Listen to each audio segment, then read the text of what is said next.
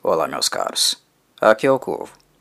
Hoje darei prosseguimento aos comentários sobre a primeira obra de Anne Rice, Entrevista com o Vampiro, retomando a partir do momento em que parei no vídeo anterior. A narrativa prossegue de maneira bem descritiva, voltando a realçar a relação que Lestat possuía com coisas materiais e como se preocupava curiosamente por fornecer ao pai doente todo o conforto que podia. Fornecia-lhe luxos, objetos importados, pijamas caros. Aparentemente, este comportamento do vampiro de Lioncourt tenta suprir, inconscientemente, a incapacidade de se relacionar com o velho de forma pessoal, afetiva. Louis deixa claro novamente como o contato de Lestat com o pai no campo afetivo era uma verdadeira ruína. Relata que, ao mesmo tempo que presenteava o velho com coisas materiais, o que eu, Corvo, interpreto como uma atitude compensatória, ele também maltratava muito o velho, o xingando rudemente, de forma a machucá-lo, o que fazia com que o velho choramingasse constantemente. Louis podia escutá-lo chorar sozinho com muita frequência. Lestat era tão rude que era capaz de jogar na cara do velho a suposta vida esplendorosa que ele estava proporcionando para ele. Quando o pai falava da sua própria história de vida, dos amigos que sentia saudade, Lestat o xingava, dizendo que todos já estavam mortos e que não via a hora dele também morrer, para assim deixá-lo em paz. Louis conta que o velho sempre evitou bater de frente com Lestat, até porque não tinha tanta energia e ímpeto para fazê-lo, que ele era deveras indefeso neste sentido. Mas ressalta que o velho não deixava de respondê-lo mansamente, dizendo que não precisava de coisas materiais e que achava que estaria melhor no seu rancho antigo. Mesmo com todo esse conflito e comportamento agressivo de Lestat, Louis conta a Daniel que, mesmo assim, Lestat não deixava de cuidar do velho, que o alimentava pessoalmente, também contando notícias da região do que acontecia em New Orleans. Louis tinha muita curiosidade em saber um pouco sobre as origens do velho, o que lhe daria também informações relevantes sobre o próprio Lestat, mas evitava falar com ele para não levá-los a ter lembranças que deixassem assim o velho frágil, que o levasse às lágrimas, algo que irritaria Lestat e o colocaria em pé de guerra com Louis. Nesta altura, Louis já sentia uma repulsa enraizada por Lestat, que tentava qualquer coisa uh, para também irritá-lo. Era algo constante. E isso fez com que Louis tomasse uma postura de evitar contato com ele, de qualquer tipo que fosse, inclusive fazendo coisas positivas, como seria a socialização com o velho e a diminuição do seu sentimento de solidão. Nada que envolvia Lestat ou mantinha ele por perto era algo que agradava a Louis, nem em pensamento.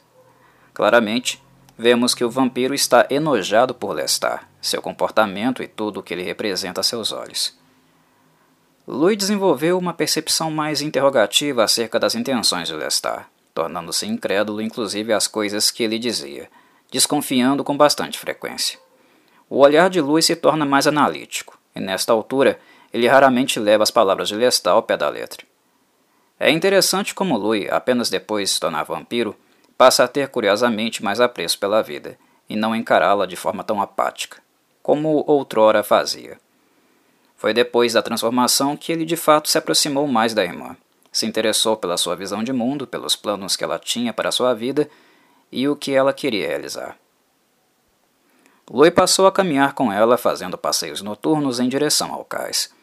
A irmã era uma pessoa extremamente rasa, mas aparentemente a presença de uma vida real ao seu lado, e não apenas um cadáver morto, como o de Lestat, foi algo que fez Louis pulsar novamente. Para ele era o suficiente e acabou se tornando então um confidente da irmã, um ouvinte. Ouvinte para suas fantasias frágeis, alienadas, que não eram capazes de dimensionar a preciosidade e instabilidade da vida, algo que poderia terminar num piscar de olhos. Mas ele percebe que a irmã não tinha ciência de sua finitude, não se dava conta que envelheceria e morreria algo que, ironicamente, o próprio Louis pensava com mais frequência agora, quando a morte já não o desejava mais. Mas perceber esta ingenuidade da irmã não é algo que o desagrada, ao contrário. A ausência da vida e da ameaça da morte faz com que Louis, curiosamente, preze muito mais pela mortalidade e as questões existenciais dos vivos. E isso é um fato marcante na personagem, que a diferencia de uma mera sanguessuga assassina. Louis é muito respeitoso com a vida alheia. Ele continua se recordando do comportamento de Lestat, sempre o colocando em contraste com um dele, numa clara tentativa de se, de, de se diferenciar. Aparentemente, o sangue ruim entre os dois, o conflito, é algo não totalmente superado por Louis, mesmo séculos depois. Ele conta que Lestat tinha um hábito bastante mundano de escolher suas vítimas segundo sua classe social, pois assim conseguia expropriar delas objetos luxuosos de valor monetário, principalmente roupas. Lestat ia a bares, procurava por mesas de jogos para utilizar suas habilidades sobre-humanas para ter alguma vantagem e assim ganhar mais dinheiro. Louis o vê como alguém demasiadamente materialista para alguém que é imortal. Inclusive se dá conta de que Lestat o escolheu justamente por ele ser rico, poder exercer a função de investidor e assim continuar usufruindo do bom e do melhor, seguindo um estilo de vida esbanjador e típico da vida mortal, que aparentemente Lestat não consegue superar, deixar no passado. Louis conta que New Orleans era excelente para aquilo que espera e deseja um vampiro não havia nenhuma outra cidade parecida nos Estados Unidos do século XVIII.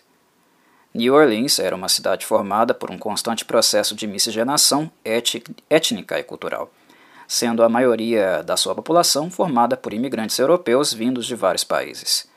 Isso ajudava um pouco a também explicar o gosto de Lestat por viver ali, porque através dos imigrantes, New Orleans possuía certamente o espírito do velho continente, carregava sua aura, a cultura daquele mundo que foi o berço e onde cresceu o vampiro de Lioncourt. Somado a isso, havia negros e índios, sendo adições imprescindíveis no processo de miscigenação e, claro, na modificação lenta, mas extremamente exótica das culturas originais. Louis consegue relatar perfeitamente o processo de sincretismo cultural. New Orleans era uma cidade de assento comercial, que tinha uso constante do seu cais, com barcos entrando e saindo da cidade, seus dias e noites eram muito agitados, diversificados e interessantes para se viver. Atendiam a vários tipos de paladares. E Louis brilhantemente conclui que, no meio de tantas coisas exóticas, aquilo que é exótico passa a ser algo naturalizado, mais comum e menos chamativo do que é em outros lugares de cultura mais monotemática, fechada e conservadora. E neste sentido, o exótico do vampiro tem neste ambiente um lugar ideal para se camuflar com mais facilidade, chamar muito menos atenção. Sem falar que a arquitetura de origem europeia era algo que facilitava enormemente o comportamento predatório de um vampiro, visto o número de bairros escuros, a marina e os prédios com telhados altos. Lugares muito propícios para os ataques de vampiros e saciação de sua sede de sangue. Louis se lembra de um momento de socialização deveras importante tanto para sua história como também para de Lestat. Ele recorda que, rio acima, havia uma grande fazenda onde moravam os Frenier. A produção do latifúndio era voltada para o açúcar e a possibilidade lucrativa era algo que interessava Lestat, embora os negócios da família deles não estivessem indo tão bem. Mas a coisa também era pessoal para o vampiro Lestat. Louis recorda como seu interesse pelo jovem Frenier, dono e administrador da fazenda, transcendia interesses financeiros. E aqui eu, Corvo, chamo a atenção do meu ouvinte para este aspecto, porque ele é muito típico de Lestat. Ele adora presas masculinas e jovens. E isso não é algo gratuito quando paramos para tentar compreender a mentalidade do vampiro em questão, sua estrutura psicológica. O tópico da juventude é um tema recorrente e relevante no imaginário de Lestat. Ele se sente constantemente atraído por rapazes com esta característica, cheios de vida, bonitos, pulsantes. Porque esta marca, este aspecto remete a algo sintomático para ele, de que ele era realmente assim, como estes rapazes, no momento em que foi morto e transformado em vampiro. É como uma busca incessante pelo objeto perdido, por aquele tônus, algo que inclusive se repete constantemente no seu comportamento e até faz com que Lestat tenha atitudes intempestivas e imaturas para a sua idade. Frenier enfrentava a crise financeira e queria morrer, assim como Louis. E Lestat se tornou obcecado com o rapaz e desenvolveu o fetiche de que apenas ele seria o responsável por sua morte e mais ninguém. Não permitiria sequer que Frenier se suicidasse. Neste meio tempo, enquanto Lestat estava obcecado com Frenier, Louis tinha olhos para uma de suas irmãs, Babette. E ela, de fato, seria a figura bastante importante nos próximos momentos de Louis e da narrativa deste livro. Louis desenvolveu uma admiração quase platônica por Babette. Havia como uma mulher à frente do seu tempo, completamente diferente das mulheres da sociedade de New Orleans daquela época. Analisando o perfil de Babette, não poderia deixar de mencionar que ela reflete algo que Louis busca e que Lestat, em sua mediocridade, não fornece a ele. Quando ele renasceu como vampiro, Louis ficou carente de novos sentidos, novas visões, formas diferentes e mais refinadas de compreender a vida e a morte, que justificassem sua transcendência. Algo que alguém como Babette, uma mulher forte que não engole a seco todo o machismo e opressão da sua época, desperta nele certo interesse ele vê nela uma possibilidade de evolução como ser, algo que ele também busca pessoalmente, e por isso acaba desenvolvendo por ela certa apaixonite, digamos, embora ele mesmo não confesse exatamente com essas palavras. Retornando a Lestat, sua obsessão acaba resultando na morte do jovem Frenier. Frenier procurava morrer através de um duelo, visto que não tinha coragem para matar a si mesmo, assim como aconteceu com Louis. Lestat ficou louco quando descobriu que Frenier iria duelar, e parte para matá-lo ele mesmo, antes que o duelo de fato acontecesse, sendo impedido constantemente por Louis, que tenta contê-lo e é xingado. Louis não queria que Frenier morresse, porque isso significaria a total ruína de toda a sua família. Ao tentar conter Lestat, o vampiro de Lioncourt o manda para o inferno, dizendo que se não precisasse da vida de fazendeiro solista, também teria terminado com a vida de Louis. Frenier vence o duelo e ruma novamente para casa. No momento em que Louis fica distraído, Lestat surpreende Frenier e o arrasta para o matagal, pondo fim em sua vida. Louis fica possesso de raiva e passa a odiar ainda mais Lestat. Daniel afirma que Lestat era apenas um assassino frio, que não havia nada de superior nele. Diz que ele era um vampiro sem respeito por nada ou por ninguém. No entanto, Louis discorda do garoto entrevistador. No entendimento dele, Lestat tem um comportamento calcado na vingança. Na vingança contra a vida mortal que ele abandonou e contra tudo o que ela representa. E isto, para ele, era o que justamente impedia Lestat de conseguir desfrutar qualquer coisa oriunda da vida humana, mesmo que ele cegamente buscasse isso em coisas materiais, cega e estupidamente Nada satisfazia Lestat. O vampiro de Lioncourt contemplava o passado com ódio e tinha inveja e ressentimento de tudo que era vivo, e segundo Louis, era por isso que tirava tudo dos outros, tanto as coisas materiais como a vida que fluía em seus corpos. O que era algo infecundo, porque continuava insatisfeito e castrado, sem conseguir prazer com coisa alguma. Para Louis, sua busca por vingança era cega, estéril e desprezível. Após a morte de Frenier, Louis teme por Babette e vai visitá-la, observando à distância e ainda sem se revelar. No entanto, ele percebe que ela era a única pessoa de semblante resoluto em virtude do desaparecimento do irmão, como se já estivesse se preparando emocionalmente para assumir todas as responsabilidades dele caso sua morte fosse confirmada. A forma como Louis descreve Babette revela total encantamento com a personalidade dela algo que faz com que ele se deixe levar e então cometa uma imprudência.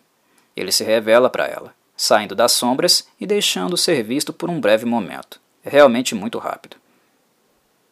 O acontecimento não passou batido na morada dos Frenier, aonde os bochichos conduziram à crença de que o fantasma do falecido irmão os visitou. Algo prontamente refutado apenas por Babette, que acreditava ser outra coisa. A visão dela é mais no âmbito do divino, como se Louis fosse uma espécie de anjo, papel que ele assumiria em breve, no prosseguimento da história.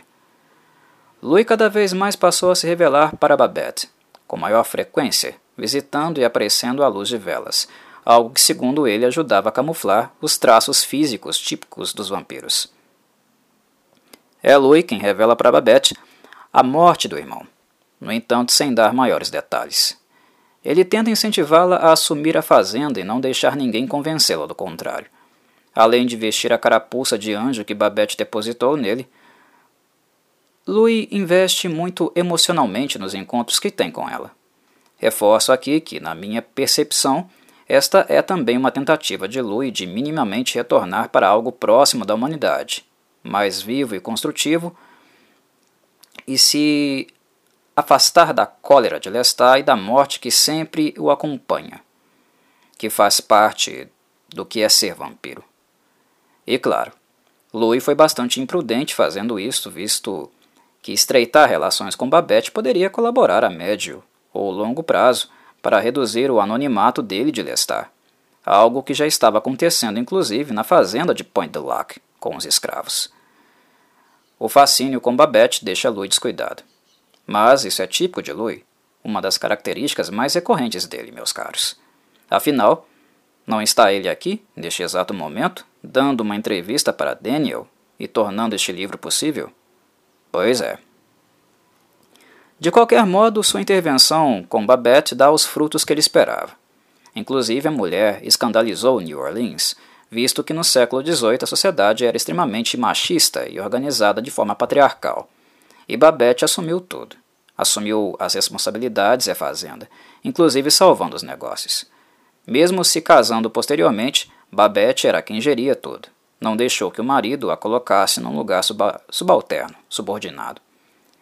Com relação à própria família de Louis, a sua mãe faleceu. A irmã se casou logo depois e o vampiro tornou-se um pouco mais distante, desta vez camuflando sua ausência no meio social com a desculpa de que havia contraído malária no enterro da mãe. O tempo que ele passa em Point du Lac volta a aumentar, consideravelmente, e assim retorna também os desentendimentos com Lestat. Louis continua crente na ideia de que Lestat não o ensina como deveria, que oculta muita coisa sobre ele e que deveria fazer as suas reais capacidades vampirescas serem melhor conhecidas. Louis o evita sempre que possível. Deixa de falar com ele quando não estão na presença do velho. Louis ainda está revoltado e magoado pelo assassinato de Frenier. A relação entre os dois se torna gélida e distante, algo que não ajuda muito devido ao fato de, ao não trabalharem juntos para apaziguar a situação tensa de Point du Lac, a cada dia os escravos ficam cada vez mais desconfiados. Lestat era um grande problema, pois este fazia tudo o que queria e se negava a colaborar com qualquer coisa, mínima que fosse. E assim os problemas com os escravos aumentam dia após dia. Louis se recorda como eles eram desconfiados e o fato de Lestat matar dentro da fazenda não ajudara em nada, pelo contrário. Só estava fazendo o caldo entornar de vez. Louis esclarece para Daniel a percepção de como os escravos são retratados pelo cinema, pelos filmes americanos, de forma falaciosa. Neles, os escravos aparecem falando em inglês e adaptados. Louis esclarece que isso não procede, e justamente por eles falarem um idioma que nem ele ou Lestat compreendiam, ficava muito difícil descobrir se estavam conspirando contra os dois. Os escravos eram muito supersticiosos e isso fazia com que mantivessem um estado de alerta em relação a tudo. Algo esperado, né? Ora, o que mais se esperar da vida de escravo, que está com a faca no pescoço 24 horas por dia? Nas palavras do vampiro, os escravos ainda eram muito influenciados por suas raízes, por sua terra natal sua identidade africana ainda não tinha sido completamente destruída, não foram corrompidos pelas ideologias do homem branco. E eles estavam convencidos sobre o fato dele e Lestat não serem criaturas normais. Isso depois de longas e cotidianas observações feitas pelas escravas que o serviam. Juntando os pauzinhos, começaram a associar as mortes, tanto dos humanos que Lestat matava e do gado que Louis consumia. E Louis reforçava que, em momento algum, os escravos pensavam em fugir. Viam os dois como o diabo, e sua intenção era unicamente de caçá-los e destruí-los. Louis, sempre mais sensato que Lestat, tenta convencê-lo a se mudarem para a área urbana de New Orleans, algo que o vampiro de Lion Court previsivelmente se negou a fazer. E uma das razões de Lestat se negar é o pai em estado terminal, mas ainda vivo. Lestat, com seu típico comportamento bufão, zomba de Louis e diz que o problema era pequeno, que passaria a caçar três escravos por vez e que logo mataria todos. Louis acaba cedendo, mas já claramente de saco cheio, e dá um ultimato para Lestat, de que ficariam ali até o velho falecer e nem um minuto a mais, isso se os escravos não os atacassem antes. O estado avançado de doença do velho, no entanto, fez com que este momento de partida não tardasse. Já no leito de morte, ele insiste que falar com Lestat era necessário. Rancoroso, Lestat diz que nada disso seria necessário e que já havia cuidado dele a vida toda, que não precisava cuidar mais. Que ele estava morrendo. Ele só falaria com o velho devido à insistência de Louis, mas ainda assim, com muita truculência e má vontade. Lestat apressa o velho, dizendo para ele desembuchar logo porque ele já estava morrendo. Durante este espetáculo insensível e patético de Lestat, Louis acaba matando o capataz da fazenda com uma faca, visto que não conseguiu sugar seu sangue. Ele foi forçado a fazer isso após ter chamado o escravo na mansão para pedir a ele que não houvesse batuques naquela noite, em virtude do pai de Lestat estar moribundo. Quando o capataz vai até a mansão, Lestat não disfarça seus traços vampirescos. Louis já havia notado momentos antes que o escravo o olhava com olhos de temor, como se realmente conseguisse enxergar o monstro que ele era. E ver a aparência vampiresca de Lestat daria a ele elementos suficientes para atacar Point du Lac naquela mesma noite, se contasse algo aos demais. Devido a isso, Louis o mata, evitando que ele retornasse ao campo. O cheiro do sangue do escravo quase leva Louis a surtar, mas ele consegue resistir à tentação de beber o sangue humano. A partir daí, foi só desespero então. Louis e Lestat sabiam que os escravos não tardariam a desconfiar da demora do capataz e que viriam. Assim, Lestat diz a Louis que queria que ele matasse seu pai, o que deixa Louis extremamente furioso. Lestat justifica que ele mesmo não conseguia fazê-lo, e se conseguisse, já o teria feito há muito tempo. Os leitores poderão questionar aqui por que Lestat não transformou o pai em vampiro. É uma pergunta relevante, mas ainda prematura para ser respondida. Vocês poderão ter maior consciência da resposta quando lerem o livro seguinte, O Vampiro Lestat. Cronologicamente, de acordo com a história das crônicas vampirescas, e não necessariamente da ordem dos livros, esta não é a primeira vez que Lestat se encontra numa posição assim. Fazer uma escolha desta natureza já havia acontecido antes, embora Annie Rice não tivesse pensado ainda, durante a escrita de entrevista com o vampiro, nestas questões em si. Eu lembro aos ouvintes também que a relação que Lestat teve com o pai é de natureza muito diferente do que teve com outros membros de sua família biológica, e certamente este fator também influenciou muito na sua decisão de não transformar o pai em vampiro. Os antecedentes pesaram. O pai, antes de morrer, pede para Lestat voltar a ser o que era. Mas na verdade, quem ouviu o pedido foi Louis e não Lestat porque o vampiro de Lion Court se recusou a continuar com o velho e novamente lhe deu as costas. O velho chama Louis de filho, e logo em seguida o vampiro o escuta murmurar algo sobre a inocência perdida. Isso faz com que ele conclua que o velho estava com boas faculdades mentais no leito de morte, e não em estado delirante, como sugeriu Lestat. A lucidez dele era marcante, inclusive muito motivada pelo peso e culpa do passado, que recaíam sobre ele agora. Louis tem um gesto de humanidade muito bonito com o velho, fingindo que era Lestat e chamando-o serenamente de pai, algo que Lestat nunca fazia. O velho então menciona um professor que Lestat teve na juventude. Fala sobre um monastério, de elementos que também serão apresentados no livro seguinte, quando Lestat tomar a palavra, no seu próprio livro. Não cabe agora eu antecipar essas considerações. O velho moribundo então se amaldiçoa por ter levado Lestat para casa, o separando dos estudos e queimando seus livros. Implora seu perdão, em prantos. Diz que Lestat tinha um longo caminho pela frente, mas estava sendo frio e brutal, como ele mesmo fora como pai, no passado. Ele relembra que Lestat não era assim, que era o mais gentil de todos. Este é um momento bastante revelador. mesmo que Anne Rice não entre em muitos detalhes aqui. E eu, Corvo, digo isso por três razões. Porque, primeiro, revela mais uma vez um nível extremamente elevado de humanidade em Louis, o único de seu personagem, uma essência que Lestat e nenhum outro vampiro possuem e que não é compatível com sua natureza. Segundo, porque este momento também revela as limitações emocionais de Lestat, como ele é emocionalmente pouco desenvolvido, embora ele já seja velho. Se em Louis brilha a humanidade e a melancolia, o que é único em Lestat é justamente este aspecto, o espírito e essência da juventude, com o pulsar e vivacidade esperada desta faixa etária, mas, ao mesmo tempo, toda a tempestividade e imaturidade emocional agregada aqui. E o fato dele, Lestat, se afastar de momentos e vivências como essa, no leito de morte do pai, mais atrapalha do que ajuda. É uma experiência fundamental a nível psicológico, formativa para ele, mas ele tende a sempre resistir, se mantendo mentalmente engessado e preso ao Lestat jovial dos seus últimos momentos de vida. E terceiro, porque este momento ajuda Louis a perceber pela primeira vez que as percepções que tinha de Lestat, embora assertivas, não eram algo tão simples também.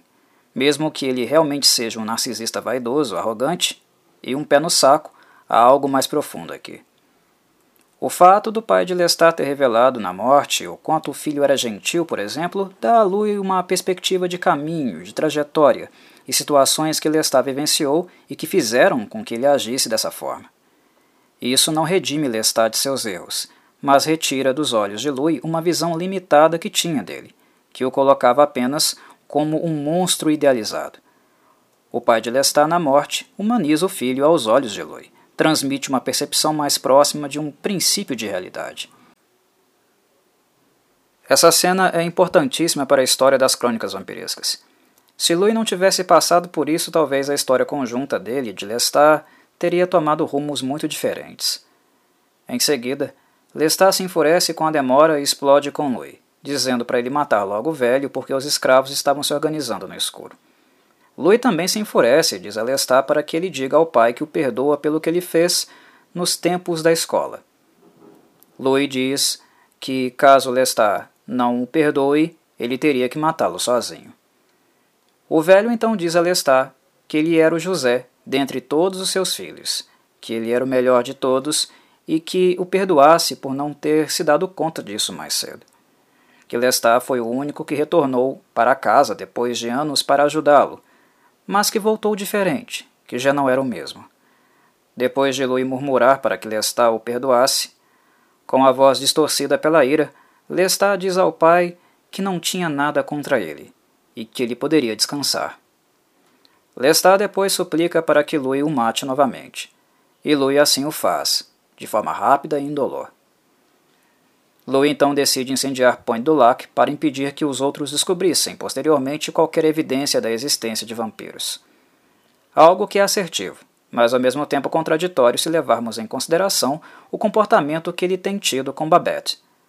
É como se diz: agora que o caldo entornou, há de se ter cuidado?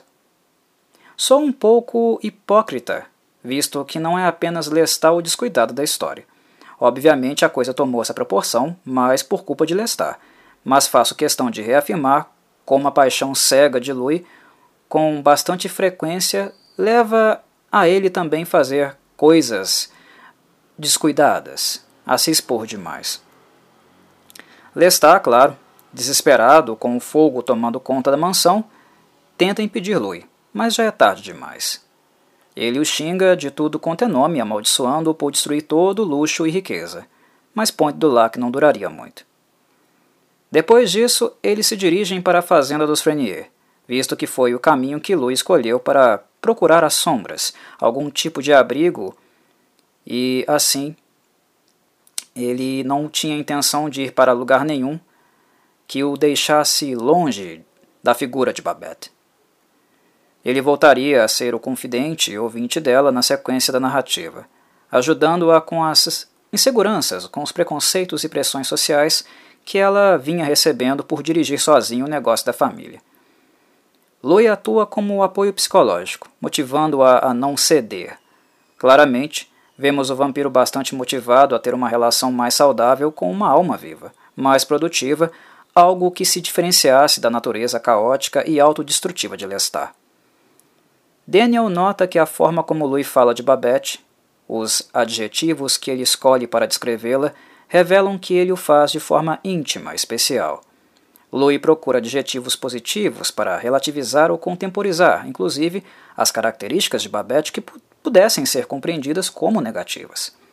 Ele pergunta se Louis tinha sentimentos amorosos por ela. O vampiro medita e chega à conclusão de que tinha por ela um sentimento forte, que ele não nomeia, mas que de fato confessa ter sido realmente muito especial. E por hora é isso, meus caros. Em outro momento darei continuidade a esta revisita à obra, fazendo mais considerações sobre ela. Um abraço a todos e se cuidem, neste momento sensível que atualmente passamos no nosso país. Até breve.